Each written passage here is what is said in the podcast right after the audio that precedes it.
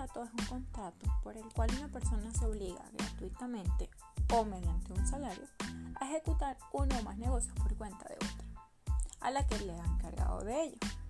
Es esencial en el mandato, uno, que sea un contrato, que existe encargo de una de las partes a la otra, que el encargo tenga por objeto la ejecución de uno o más actos jurídicos, que los actos en cuestión vayan a ser ejecutados por cuenta del mandante y que la otra parte se obligue a ejecutar el encargo.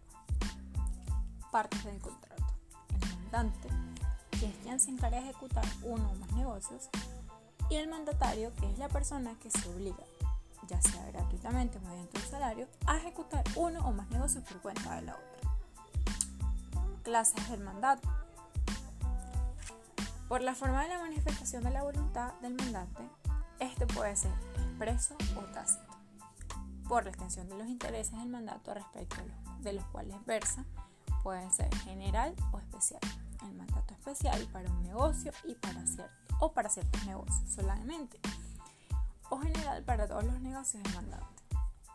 Por la forma de señalar los poderes del mandatario, el mandato puede ser concebido en términos generales o expresos.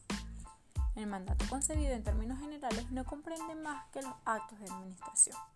Para poder transigir, enajenar, hipotecar o ejecutar cualquier otro acto que sea la administración ordinaria, el mandato debe ser expreso por medio del técnico de que su ejecución se confía al mandatario, este puede ser mandato con representación o mandato sin representación. El mandato puede ser gratuito o remunerado. ¿Cuál es el objeto del mandato? Es por antonomasia el, el, acto jurídico que al mandante encarga al mandatario y este se obliga a ejecutar por cuenta de él. ¿Cuándo se extingue el mandato? El mandato se extingue por las causas comunes a todos los contratos y demás por sus causas especiales de extinción. Estas pueden ser por revocación del mandato, mandato, por muerte, interdicción, quiebra o cesión de bienes del mandante o del mandatario, inhabilitación del mandante o del mandatario, si el mandato tiene por objeto actos que se puedan ejecutar por sí sin asistencia del curador. ¿Qué efectos este, revoca el mandato entre las partes? Cesan inmediatamente y para el futuro los efectos del mandato y el poder de representación del mandatario frente a terceros. En caso de que se trate de un mandato con representación, no acarrea perjuicios al tercero que no ha tenido conocimiento oportuno de ella.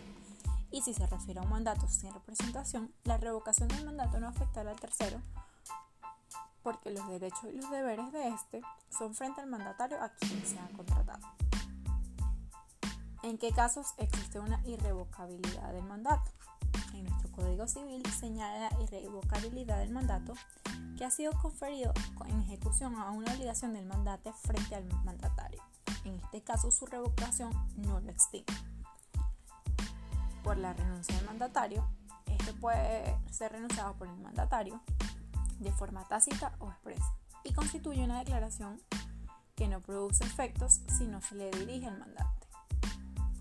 Por la irrenunciabilidad del mandato, por convenio entre las partes, se puede establecer que el mandato sea irrenunciable y crea la obligación para el mandatario de indemnizar al mandante, incluso fuera de los casos previstos en el Código Civil, por la muerte de cualquiera de las partes. En principio, se extingue por la muerte de cualquiera de las partes. Pero es conveniente señalar que esta norma puede ser descartada por la voluntad de las partes. Otorgado en cumplimiento de una obligación para el mandatario. La muerte de cualquiera de las partes no extingue el contrato.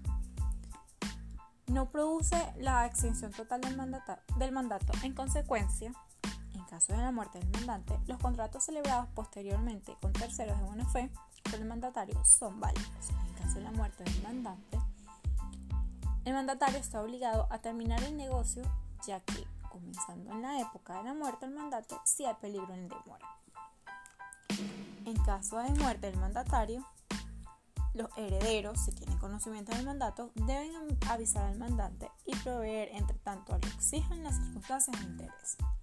Finalmente, la muerte de uno de los mandantes herederos o los demás mandatarios salvan un pacto en contrario y deja subsistente el mandato respecto a los demás.